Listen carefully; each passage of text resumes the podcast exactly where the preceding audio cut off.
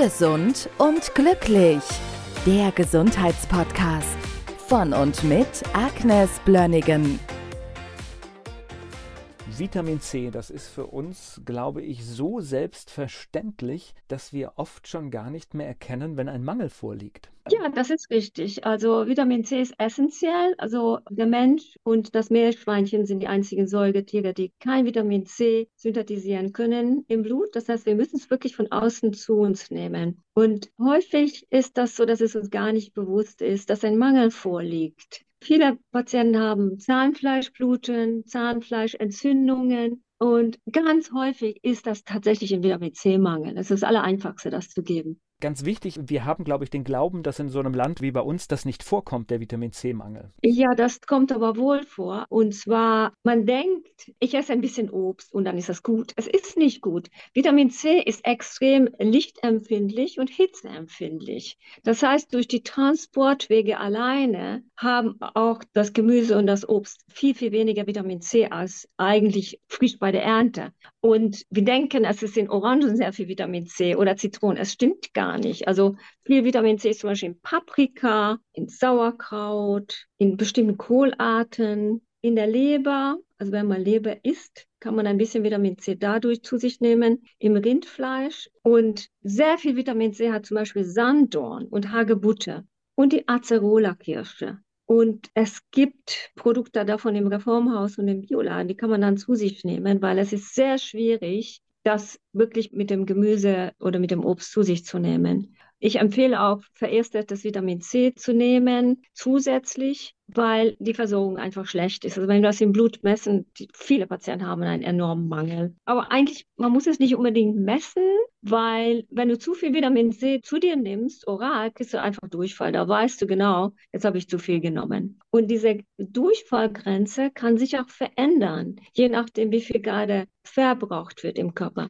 Also Vitamin C spielt eine sehr, sehr große Rolle in unserem immunologischen Abwehr. Die Makrophagen, die Fresszellen, orientieren sich nach der Vitamin C-Gehalt in den Zellen. Das heißt, wenn mehr Makrophagen gebraucht werden für einen Infekt, werden auch mehr Vitamin C gebraucht. Und da verschiebt sich auch diese Durchfallgrenze. Man kann, wenn man einen heftigen Infekt hat, deutlich mehr zu sich nehmen als im Normalfall. Also Vitamin C-Mangel führt zu Müdigkeit. Unser Bindegewebe braucht Kollagen und zur Kollagensynthese gehören Vitamin C, Prolin und Lysin, diese beiden Aminosäuren zumindest. Und wenn das nicht vorhanden ist, wird die Haut auch krank, trocken, die Mundwinkel reißen ein, Haare werden trocken. Und was man auch nicht immer weiß, dass eine Blutarmut, also eine Anämie, kann auch mit Vitamin C-Mangel zusammenhängen, weil das Eisen Vitamin C braucht, um in die wirksame Form überführt zu werden. Vitamin C ist einer der wichtigsten Antioxidantien auch, ist wirklich antientzündlich.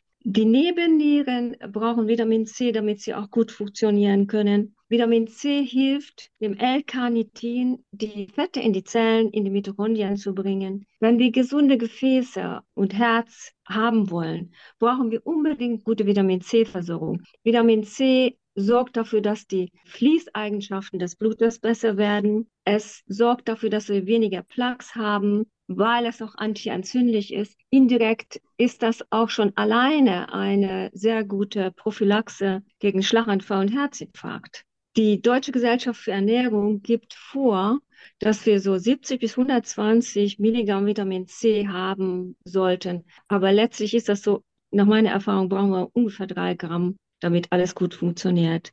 Vitamin C braucht auch Zink, damit alles gut funktioniert im Immunsystem. Das heißt, ich würde es gerne auch mit ein bisschen Zink kombinieren, weil die meisten Patienten haben auch einen Zinkmangel und das ist auch relativ schwierig zu beheben. Zink wird auch nicht unbedingt toxisch, also kann man ruhig mal nehmen. Vitamin C hat noch eine ganz besondere Wirkung in der Krebstherapie, weil die Krebszellen mögen kein Vitamin C. Die meisten solide Tumore, die ernähren sich aus Zucker. Und Vitamin C hat eine hohe Ähnlichkeit zu Glucose.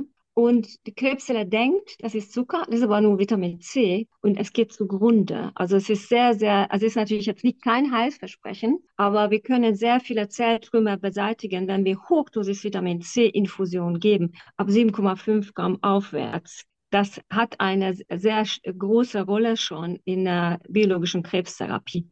Das heißt, wir können das Immunsystem verbessern, auch mit den Hochdosisinfusionen. Infekte werden deutlich geringer auf, in geringem Maße auftreten, wenn wir Hochdosis Vitamin C-Infusion geben. Und es ist sehr, sehr wichtig, wenn wir Krebspatienten begleiten, dass sie immer wieder mal schauen, ob sie eine Vitamin C-Infusion bekommen können.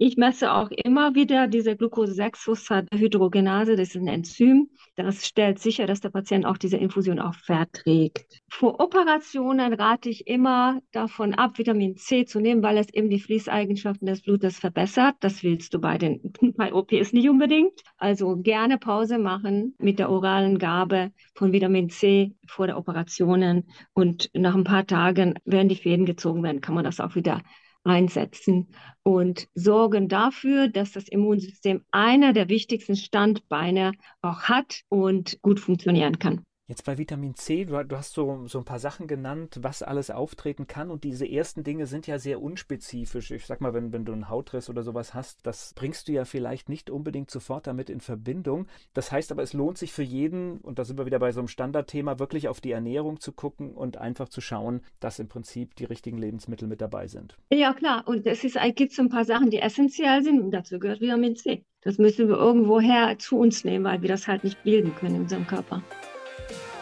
Gesund und glücklich. Der Gesundheitspodcast von und mit Agnes Blönnigan.